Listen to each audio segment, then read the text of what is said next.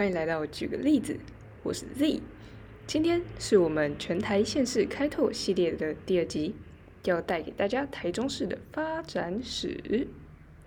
台中，我们都知道有一中商圈、逢甲夜市，还有明泽眼科，实则卖冰品的公园眼科。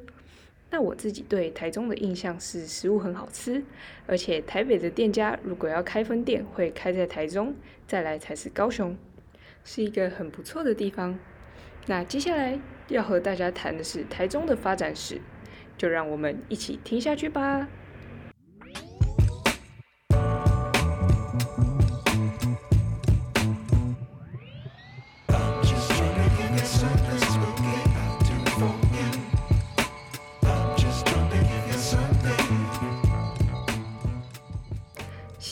一八八四年，中法战争，基隆被法军以炮军洗礼，让清廷意识到台湾的重要性，所以台湾建省了，并预计将台湾县，也就是今日的台中市，作为台湾省的省会。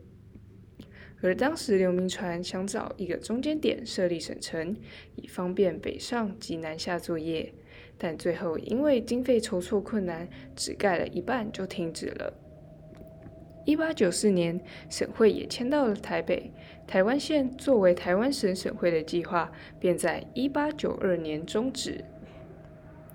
而台中市的发展，一直到日治时期才有明显的改变。日治时期，台湾县改名台中县，台中火车站也是在这个时候开始兴建。而往后的都市计划，皆以火车站作为中心，向外扩散规划兴建。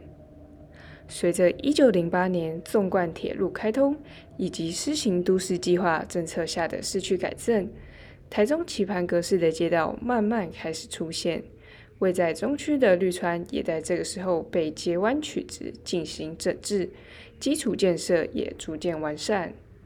那说到绿川，它最一开始其实叫做新盛西。后来，台湾的总督左久间左马太在一九一二年参加祭典时巡视新盛溪，看见河岸景色清脆，就把它命名为绿川。经过整治后的绿川流经台中市区，两旁种满柳树，景色优美，所以台中在当时也被日本人叫做台湾的京都。那回到我们刚刚所说的。交通顺畅了，人潮自然涌进。这时候的台中开始繁华了起来，而后建立了台中第一市场，也就是现在的东协广场。这里成为了中区最热闹的地方。一路到民国五零六零年代，台中市中区还是一样的兴盛，甚至形成了商圈，拥有非常密集的戏院与百货公司。在当时。全盛时期是全台百货公司最密集的地方，一共有六间都聚集在这里。一九七八年十月，中港路上的餐厅威尔康发生大火，死伤惨重，流传着幽灵船在附近飘荡一说，且所到之处皆会发生重大火灾事故，直到船上载满一百人才会停止。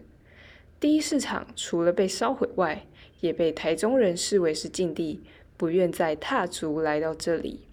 第一市场也逐渐没落。